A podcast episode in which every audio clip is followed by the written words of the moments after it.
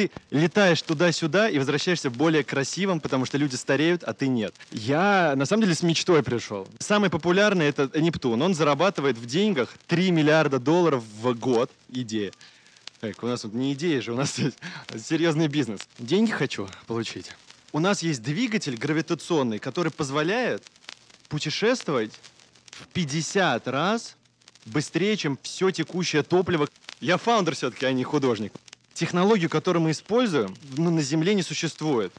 Мы ее взяли у пришельцев. Ух, ну тут без расширяющих сознания да, веществ не, не обойтись. Сатурн — это новый Дубай. Бизнес верниковый. Привет! Это заместитель главного редактора Forbes Ксюша Демиткина. Вы слушаете реалити-подкаст «Деньги на стол». Здесь герои рейтинга 30 до 30 встречаются с российскими инвесторами и предпринимателями, готовыми вкладывать в перспективные идеи, и пичат им свои проекты в ресторане «Кофемания». Вам наверняка знаком термин «elevator pitch». Он означает гипотетическую ситуацию, когда нужно представить продукт инвестору за время, пока вы едете с ним в лифте. Есть и другое выражение – бизнес-план на салфетке. Фактически, это то, что и предстоит нашим героям в этом подкасте. Их задача запичить проект, но не просто проект, а заведомо абсурдный проект. Например, об агентстве путешествий на Сатурн или открытии ресторана с поющими тарелками. Правила такие. Мы предлагаем участнику три абсурдных, но рабочих идеи стартапа. Ему нужно выбрать одну, а затем за неделю подготовить бизнес-план. Все как в реальности. Некоторые наши участники даже рисовали презентации и делали опытные образцы. Кстати, все дополнительные материалы вы можете посмотреть по ссылкам в описании выпуска и в соцсетях Forbes. Инвестор тоже заранее знает, о чем будет идти речь, но ему неизвестны детали. Он слушает выступления участника, задает вопросы и принимает решение, выделил бы он деньги на предложенный проект или нет, а затем объясняет свой вердикт. Вы можете спросить, в чем же смысл? Мы показываем, что даже к абсурдным историям можно подойти с самых разных углов и придумать что-то стоящее. Люди бизнеса часто говорят, что они такие, как все, а познакомиться с ними можно где угодно. Например, в ресторане «Кофемания». Большинство с трудом готово в это поверить. Кажется, будто встречи, на которых решаются вопросы мира больших денег, проходят с закрытыми дверями. Но это не так. Наши герои встречаются в кофемании, и одновременно с их питчингом, как мы заметили во время записи, вокруг происходят другие, настоящие. Амбициозные идеи всегда найдут своих слушателей и инвесторов. Тем более, что пространство для этого уже создано. Привет, э, меня зовут Дима Зборовский, э, мне 29 лет. В данный момент я работаю на позиции международного директора по машинному обучению в компании Deliveroo. А, и параллельно у меня также еще есть небольшая такая mail-студия в США, в которой мы варим разного рода технологии искусственного интеллекта для э, американских стартапов. Я начинал как разработчик в Intel, занимался оптимизацией компиляторов, но довольно быстро понял, что э, там я свои сильные стороны не развиваю, и перешел в McKinsey, где первый раз стал как раз заниматься там реально большими стратегическими проектами. Потом я поработал в паре e-commerce компаний и в один момент присоединился к маленькому стартапу, типа там десятым человеком. Стартап назывался Instamart мы доставляли продукты. И там первый раз, собственно, я столкнулся с опытом рейза денег. Э, никто тогда не верил в фудтех, как э, в индустрию. Я помню, что мы провели более 60 встреч с э, инвесторами. Между каждой встречей я допиливал презентации фин-модели, но все равно из 60 встреч мы 60 раз получили отказ. И только где-то 61-й инвестор в итоге нас спас. Вот. Через какое-то время мы стали расти и присоединились к экосистеме Сбера собственно, стали Сбермаркетом. Вот, а я остался в роли вице-президента по аналитике и машинному обучению. несмотря на то, что все это, конечно, безумно интересно, и вся эта электронная коммерция классно, и, э, наверное, как-то помогает улучшать на чуть-чуть все жизни. Вот, э, искренне верю, что задаваться вопросом про какие-то межпланетарные путешествия гораздо более важно для человечества вообще сделать какой-то шаг в сторону межпланетарной цивилизации, потому что кажется, что в масштабах веков и будущего особенно это гораздо более важно, чем экономить время на доставке молока. Поэтому э, я очень сильно жду встречи с инвестором. Надеюсь, он поддержит меня в этой мечте. Спасибо и до встречи. Друзья, на связи снова Ксюша. Дмитрию Зборовскому мы предложили такие задачи. Первая — организовать путешествие на Меркурий или Сатурн. Вторая — производить прочные мыльные пузыри для передвижений по городу и между городами в облет пробок. И третье — стать руководителем компании в мире, где ученые придумали, как уменьшить человека до размера муравья и создавать капсулы для уменьшения людей. Дмитрий выбрал первую задачу, и вот как она звучала. Вы живете в мире, где возможны путешествия на планеты Солнечной системы и возглавляете компанию, которая занимается космическими экскурсиями для обычных людей. У вас уже есть экскурсии на планеты Уран, Нептун и Юпитер, но в ближайшее время вы хотите запустить еще одно направление и рассматриваете Меркурий и Сатурн. Самой доходной планетой на сегодняшний день для компании является Нептун. Людям нравятся долгие путешествия, а это самая дальняя от Земли планета среди тех, куда у вас есть экскурсии. К тому же она в несколько раз крупнее Земли. Клиентам нравятся такие значительные отличия от планеты обитания. Вы, как управленец, ставите себе амбициозную цель — сделать новое направление самым доходным. Какую планету для экскурсий вы выберете и почему путешествия на нее будут приносить компании наибольшую долю выручки? Я с первой секунды знал, какой у меня будет выбор. Сто процентов мы берем межпланетарные вот эти перелеты. Это сто, вообще Почему? без вариантов. А, да, во-первых, потому что космос — это безумно интересно. Это вообще, мне кажется, единственная вещь, которая имеет смысл. Вот мы все с вами как бы умрем в какой-то момент, а вот э, э что, что вот остается после нас? А вот а, а попытаться помочь человечеству стать межпланетарным видом, да, species, вот это, это круто, вот это то, что хочется после себя оставить. Вот этот след, который вот он точно где-то, где как это называется, out, он где-то будет вот прям э, выдолблен в скалах, я не знаю, в каких-то рисунках. Вот, в общем, это очень круто. Это прям правда классно. Тем более просто скучно жить, если ты понимаешь, что Земля — это единственная планета, на которой человечество побывать суждено. Вот, поэтому, во-первых, миссия большая есть в том, чтобы людям помогать mm-hmm. осваивать э, просторы. Вот. Во-вторых, эм, да, во-вторых, э, я, да и не, нет вторых причин. Вот это вот вообще самое важное. Эти mission driven такое. Такой выбор. Не, ну классно, очень-очень классно, очень классно. Второй и третий тоже клевые, во многом даже и Forbes вот это мне удалось выиграть. Я все это делаю исключительно для того, чтобы меня просто по резюме взяли на самую низкую позицию куда-нибудь в SpaceX, и мне бы дали там возможность Все программировать какие-нибудь штуки, потому что это для меня прям точно а, финальная цель. Нет, это круто. Дмитрий Зборовский будет представлять свою идею Дмитрию Калаеву. Дмитрий Калаев — партнер венчурного фонда развития интернет-инициатив, или Free, директор акселератора Free, а также инвестор и сооснователь российской IT-компании Naumen. В прошлом он был управляющим партнером фонда Red Button, где закрыл сделки на 10 миллионов долларов. Акселератором Free Дмитрий руководит с 2013 года. С тех пор через него прошли более 1400 стартапов. Акселератор помогает им запускать и масштабировать технологический бизнес. Он работает и с крупными корпорациями, а с 2022 года в нем действует направление технологического консалтинга для среднего бизнеса. Со мной рядом сейчас Дмитрий Калаев. Очень скоро он встретится с тезкой Дмитрием, но с Боровским, чтобы услышать его пич. А, Дмитрий, расскажите, вы знакомы с э, Дмитрием Зборовским или э, с его карьерой? Да, с карьерой знаком. А, лично с Дмитрием вот тоже только что перед э, разговором пожали руки и немножко посмеялись. Э. Вы э, видели задачку, которую Дима получил?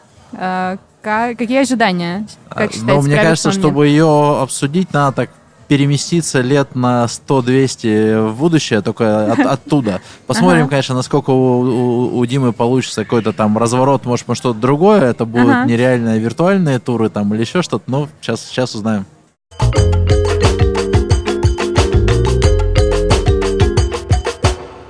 И вот в кофемании перед Димой Зборовским Дмитрий Калаев. Дима, кажется, управляет компанией, которая занимается космическими путешествиями и думал о новых планетах, назначение для путешествий. Дима, тебе слово. Привет. Привет. Привет. Меня зовут Дима. Так что, деньги хочу получить. Хорошее намерение. Вот как, да, хорошее. Вот как сразу. Я, на самом деле, с мечтой пришел. Я большую часть жизни посвятил работе во всякой электронной коммерции. Делали всякие e-commerce, e-commerce вещи, оптимизация какая-то, монетизация, что-то. Но в какой-то момент, вот несколько лет назад, лет 10, мы задумались, а что реально важно вообще для человечества в масштабах просто времени. И как бы весь бизнес всегда сфокусирован был вокруг вот Москвы, там, России, какой-то нашей планеты. Но если подумать, то вообще откуда все началось? Ведь в какой-то момент времени, вот в сингулярность еще до Большого Взрыва, все было сконцентрировано в точке. И потом произошел большой взрыв. И все начало разлетаться, куски материи в разные стороны, образовывать планеты. И вот вроде мы так далеко все разлетелись, и вот наша маленькая планета где-то потерялась в одном из рукавов галактик, и мы вот здесь начали делать бизнес. Но если подумать, насколько красивая идея о том, что все молекулы, материи, с которой мы созданы на самом деле, там левая рука, например, и твоя правая рука, она могли эти, эта материя могла создаться в, ну, внутри одной и той же звезды. И просто миллиард лет она путешествовала вот эти вот кусочки, чтобы потом упасть на Землю. И мы подумали, что миссией компании, которую мы хотим сделать, это обратно как будто бы воссоединить человечество с космосом. Он сначала вот так разлетелся, и мы в каком-то маленьком кусочке остались, маленьком, таком где-то совсем на окраине. А что если нас обратно вернуть и обратно воссоединиться со всем этим многообразием? И поэтому наша компания делает межпланетные путешествия. Я не успел сделать презентацию, поэтому я буду рисовать. На салфетке. На салфетке, Традиционно. как Как обычно часто это бывает. бывает, Да.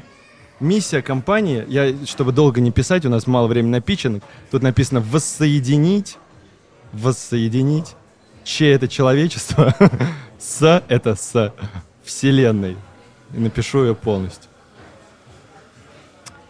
У нас внутри нашей бизнес-модели, вообще внутри нашей компании, underline, как бы такая главная технология, это просто мы, я потом чуть расскажу, как мы это придумали, у нас есть двигатель гравитационный, который позволяет путешествовать в 50 раз быстрее, чем все текущее топливо, которое сейчас есть э, в SpaceX и во всем прочем. То есть, например, если путь до Марса раньше занимал сколько там, надо посмотреть, у меня это тоже есть эти документы. Сколько-то месяцев? Сколько-то... сколько Зависит месяцев? от того, мы с одной стороны Солнца или с разных сторон. Да, значит, он занимал, да, типа 40 месяцев, 40, то мы сейчас можем да, и лететь до Марса 19 часов.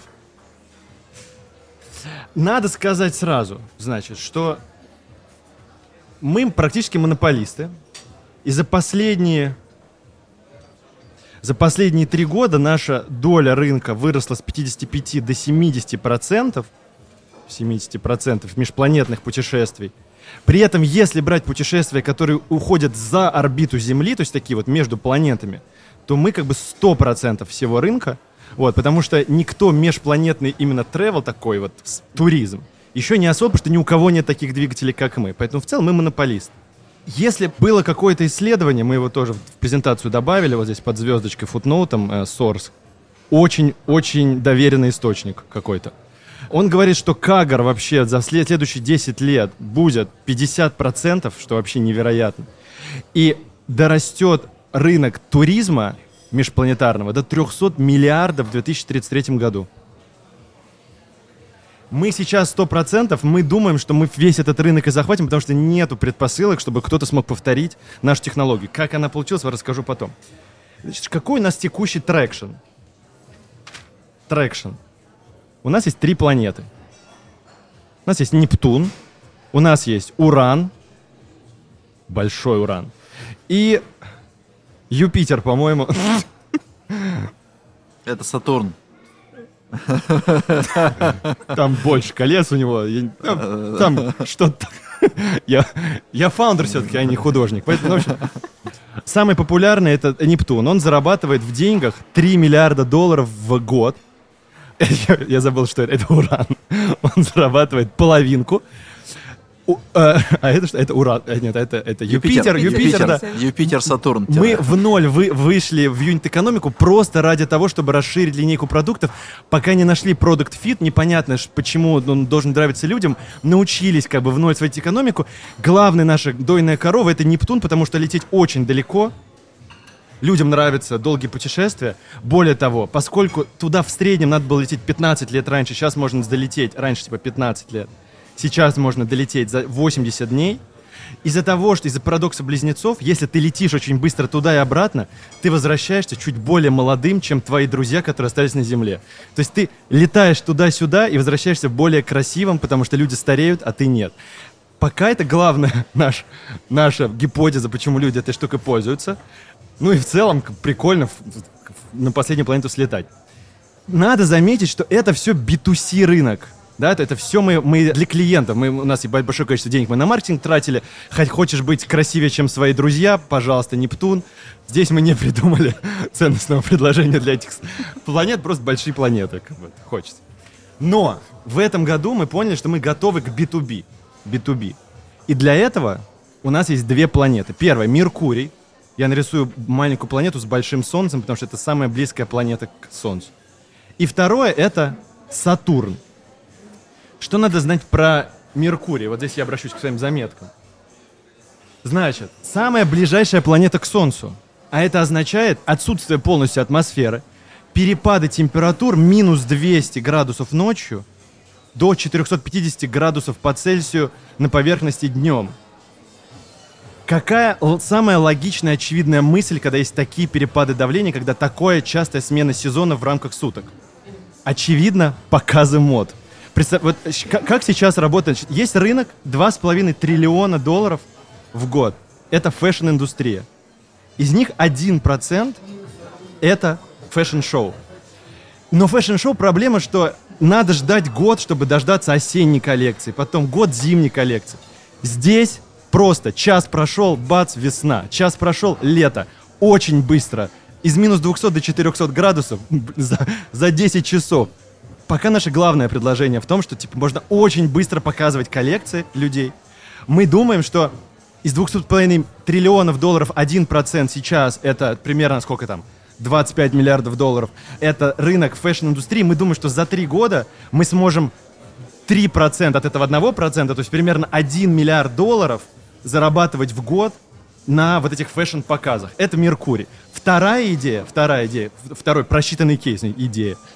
Эк, у нас тут не идея же, у нас серьезный бизнес. Это сжигание мусора. Но непростое. Очень горячо, да? Сжигать мусор вообще на земле дорого. Почему? Потому что карбоновый след. Можно было бы просто сжигать мусор, вывозить как-то там. Но что мы, мы придумали хитрую тему. То, как зарабатывает Тесла. Мы будем продавать CO2 квоты. То есть мы будем продавать компаниям, которые очень сильно следят в, в мире, какие-нибудь большие нефтегазовые. Мы будем продавать квоты на то, что типа они могли это делать. Ну, как это сейчас работает, собственно, с зеленой энергетикой большая часть всех денег идет из того, что типа Тесла, например, какая-нибудь продает квоты грязным компаниям, чтобы они могли дальше загрязнять атмосферу. Наш рынок, мы посчитали, что тоже 3 миллиарда долларов в год, сейчас полтора у Теслы, мы 3 можем в течение трех лет достичь, 3 миллиарда долларов в год годовой продажи просто на бирже этих CO2 квот. Это что касается Меркурия. Мы к инвест-предложению я чуть-чуть попозже подойду, скажу, сколько денег под это рейзим. Юпитер. Значит, Юпитер, 100 колец, 100 колец вокруг Юпитера.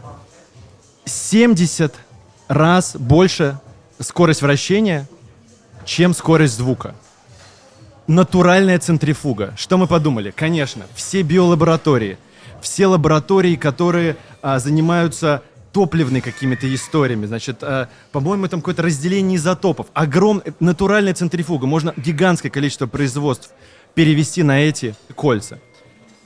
Подумали мы сначала. Но потом думали, ну это как-то очень сложно, изотопы, центрифуги.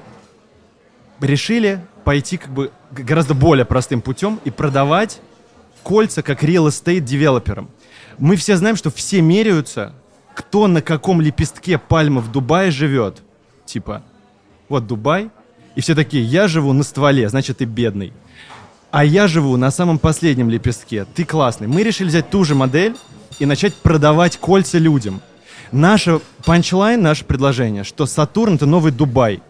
Отвратительная погода, люди тоже прилетают как бы, без колец обычно, но мы им там их продадим. Очень много мужчин без колец прилетает, покупает для женщин своих. Что, купил своей жене кольцо э, на Б-кольце, там есть А, Б, С, Д, Е кольца.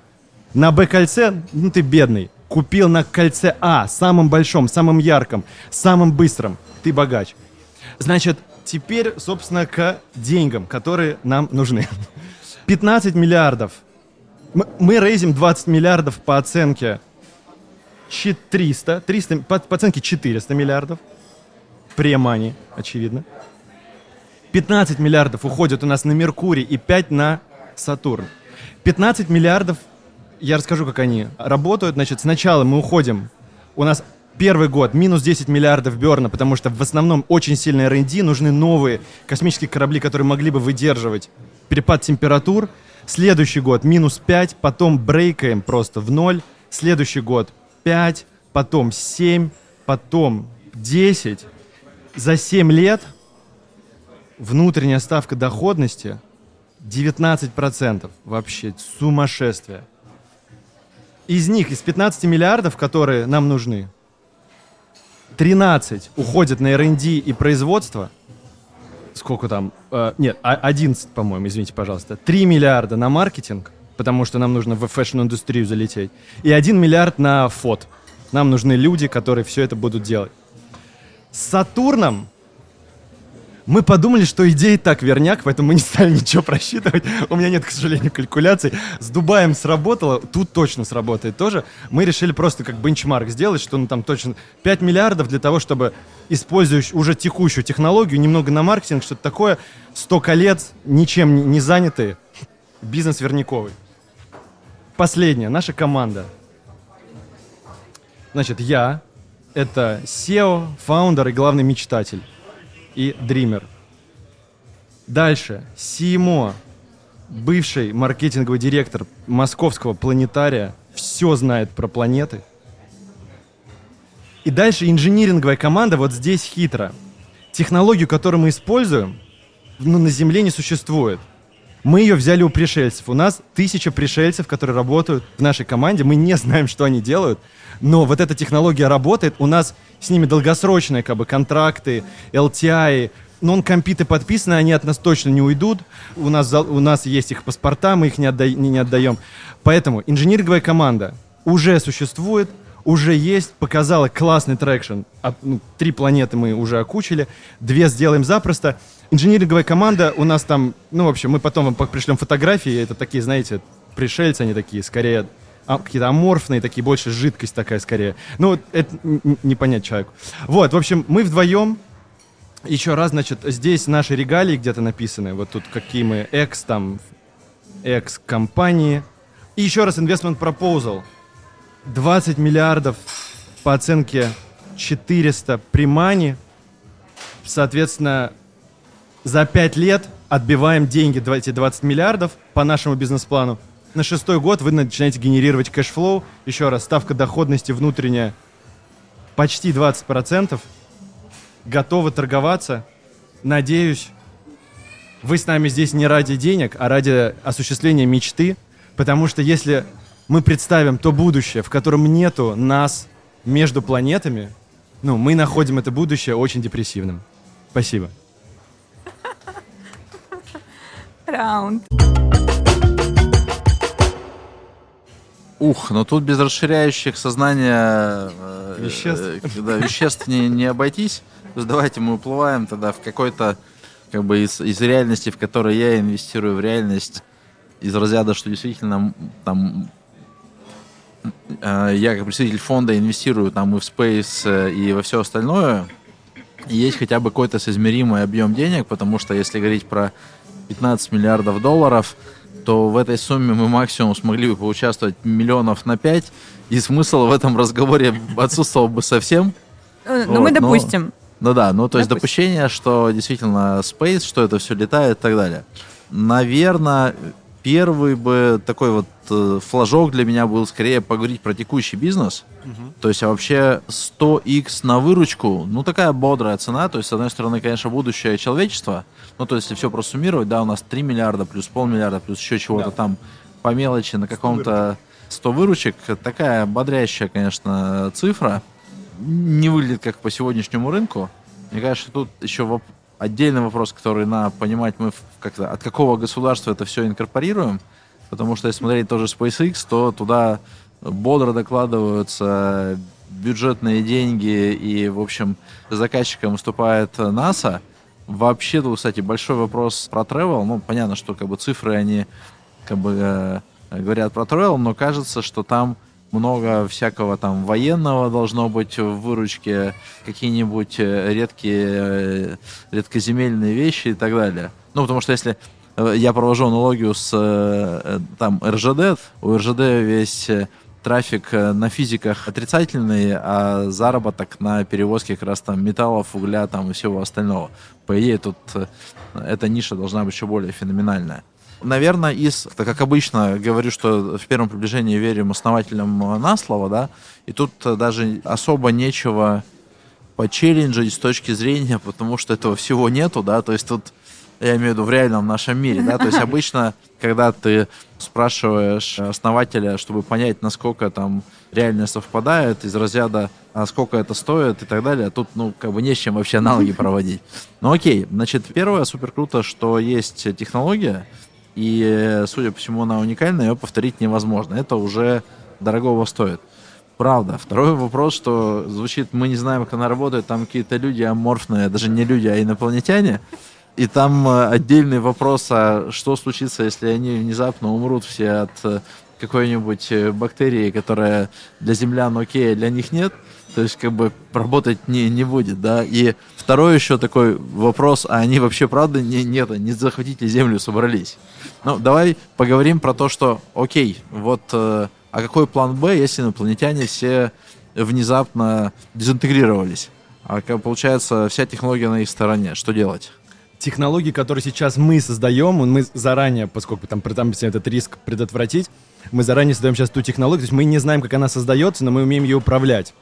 Вот, поэтому интерфейс очень простой, поэтому в худшем случае они уезжают и дезинтегрируются, и у нас остается просто технология, которую можем оперировать, мы не создаем новое. В этот момент, по сути, бизнес как бы останавливается, потому что мы не можем инновировать.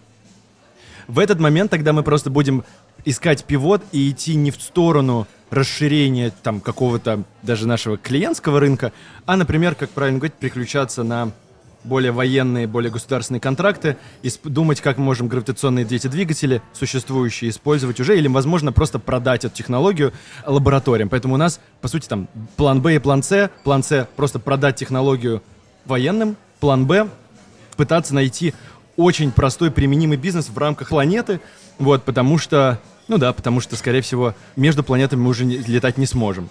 Честно говорим, что незащищенный бизнес с точки зрения вот, вот этого главного риска, если инопланетяне дезинтегрируются, но у нас есть договоры с ними, и мы рассчитываем на них. Еще...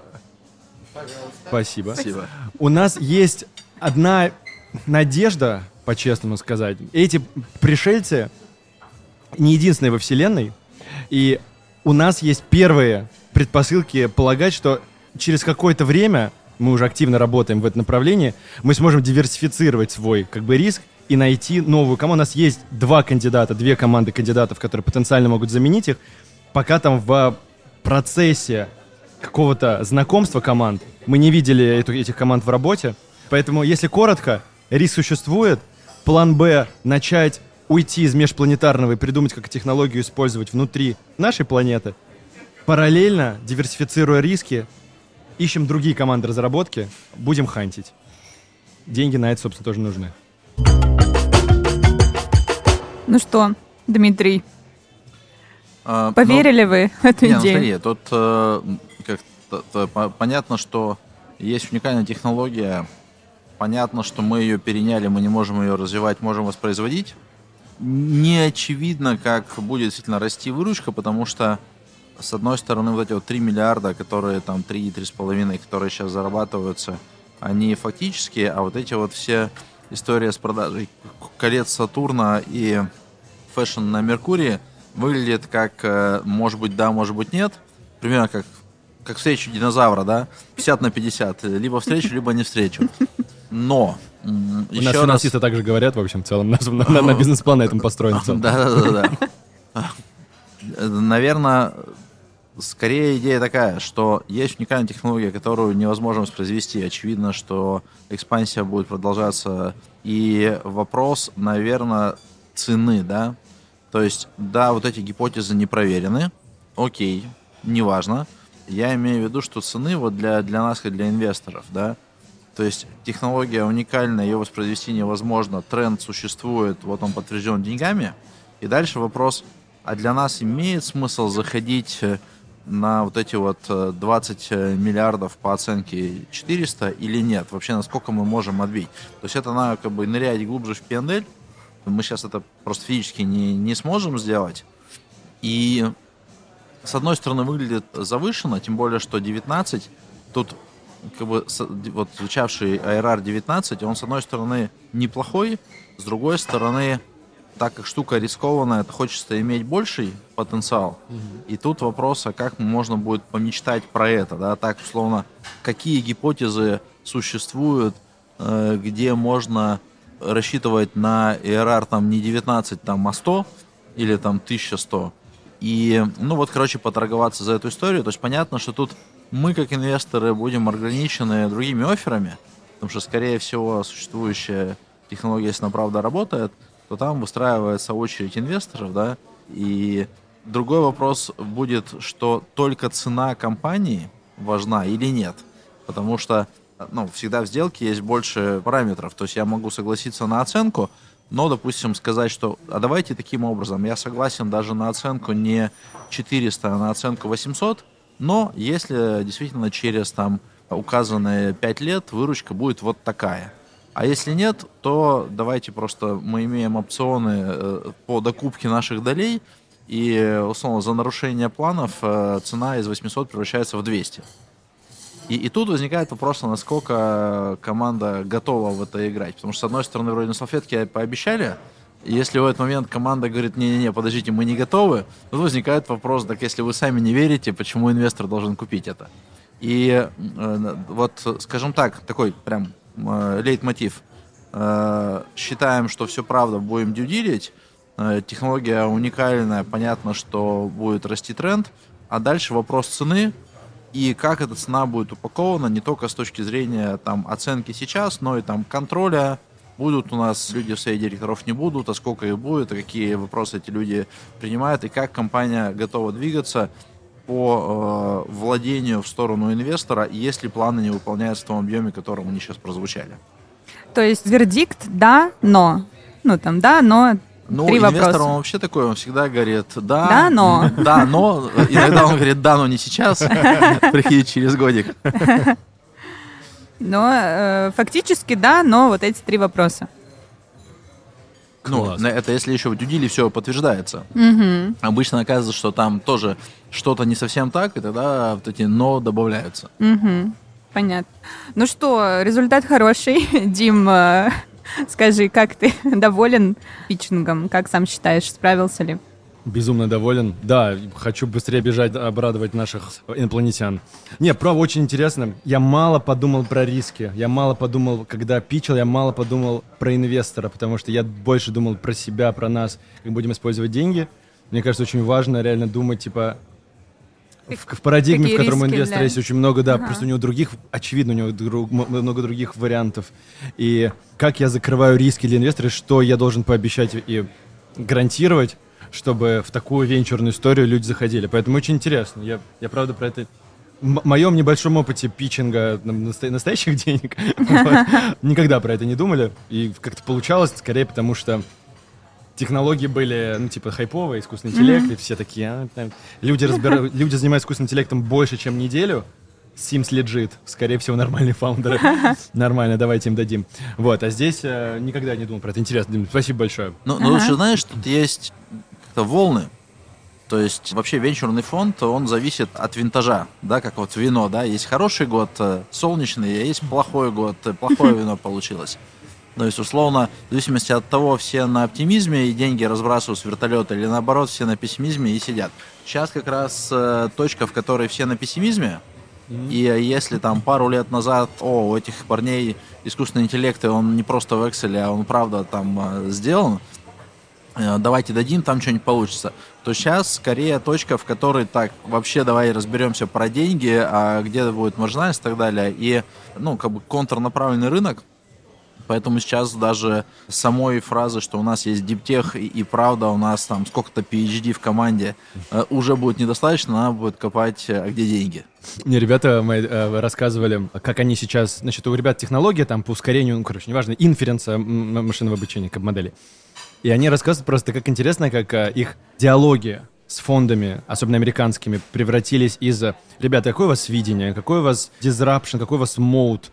За счет чего вы отстраиваетесь от конкурентов?» Очень high-level вещи. Теперь они в основном сейчас с венчурными фондами где-то в Восточной Европе общаются. Сейчас выглядят так. венчурный фонд приходит и говорит, ребят, мы посмотрели ваши исходники на, на гитхабе, код хороший, а вы будете использовать вот такой-то алгоритм, там, RDMA, то есть, нас, то есть вот настолько уже, вот как ты говоришь, уже вот от этих вот аспирационных каких-то высоких э, разговоров, они уже переходят натурально, смотрят код, который просто делает этот стартап, просто перед звонком сажают свою команду, такие смотрят эффективность, такие, ну, в целом нормально. Интересно. Угу. Как тебе вообще весь э, процесс, наша идея с абсурдными питчами? Я просто как слушателям обратил бы внимание, что кажется, что вот все, что мы говорили, да ладно, я сейчас приду и расскажу в легкую. Но есть нюанс. Вот если ты прям вообще не знаешь, то лучше не придумывать из головы, а честно сказать, я не знаю. И это будет даже лучше. Понятно, что на первой встрече с первым инвестором будет, может быть, 50% не знаю, но э, ты постепенно от встречи к встрече будешь э, набираться вот этими вопросами, и в какой-то момент у тебя будут ответы на все вопросы, и пятый инвестор уже будет, наоборот, восторгаться тем, что он не может даже придумать такой вопрос, на который у тебя нету достоверного детального ответа. Но, короче, базовая идея в том, что вот врать прям нельзя. Да, иногда можно ошибаться, потому что мы там чуть-чуть неправильно юнит-экономику и так далее посчитали. И это вопрос квалификации, но не вопрос к, к репутации и к достоверности того, как себя ведет фаундер. Но если ты прям врешь, то это вот будет точно красный флаг. Mm-hmm. Дмитрий, а как вам вообще пич, сам процесс? Ну, видно, что он был с колес. Да? Да, да, да, конечно. Не знаю, я была просто, меня покорило выступление. Нет, выступление прикольное, да. У меня единственное, еще немножко расходились ценности, когда Дима рассказывал про «Воссоединимся с с не, окружающим не миром. Вдохновило. Не, смотри, у меня просто, так как я тоже немножко как-то болею на историю космоса, ага. у меня скорее, видимо, как-то инвесторский бэкграунд, да, это такой, типа, я за диверсификацию. То мы тут живем на одной планете, в одной солнечной системе, вдруг что-то пойдет не так, да? да, надо расползтись, да, это не значит, что нет, ну, как бы, почему, можно же одну и ту же задачу решать разные мотивации, нормально, но вот я просто словил у себя такой диссонанс, а, но, опять же, когда фаундер, у него стоит над цель, то есть если бы вот фаундер начал с того, что мы заработаем там 20 миллиардов, вроде как бы классно, да, то есть мы же про деньги пришли разговаривать, но как раз деньги без такой большой идеи возникает вопрос, вообще он нафига этим занимается. У него вроде, ну, как бы судя по текущей динамике, уже сколько-то миллиардов должно быть, почему он еще не встал и не ушел, да, то есть ответ на вопрос, э, что продолжает держать, он какой-то такой за рамкой естественно, обычно, он наоборот такой как-то визионерский. Mm-hmm. Еще я думаю, что на миссии когда ты нанимаешь команду, люди такого среднего или в начальных позициях, они часто приходят за деньги, а те люди, которые профессиональные, у них очень много предложений, и они чаще всего приходят как раз на мечту, на миссию, вот на все прочее. И поэтому мне кажется, что если у тебя нет вот какой-то миссии, какого-то чего-то больше, чем твой bottom-line или, или top line твоего P&L, ты просто не сможешь вдохновить классных людей, которые к тебе приходят. Поэтому, да. Я, я, я докину, я просто, так как тоже на визионерстве миссии э, меня это дело очень триггерит, я э, смотрел, есть исследования в Штатах по разным компаниям, сколько сотрудников разделяет миссию компании. Угу. В НАСА 0% сотрудников разделяет миссию компании. То есть люди просто приходят поработать ради строчки в резюме, зарплаты и так далее. В SpaceX тоже не 100%, но больше 80% сотрудников разделяют миссию компании. Ну, там надо почитать миссию НАСА, и, и там ты просто прочитав ее три раза не очень поймешь, в чем Понятно. миссия.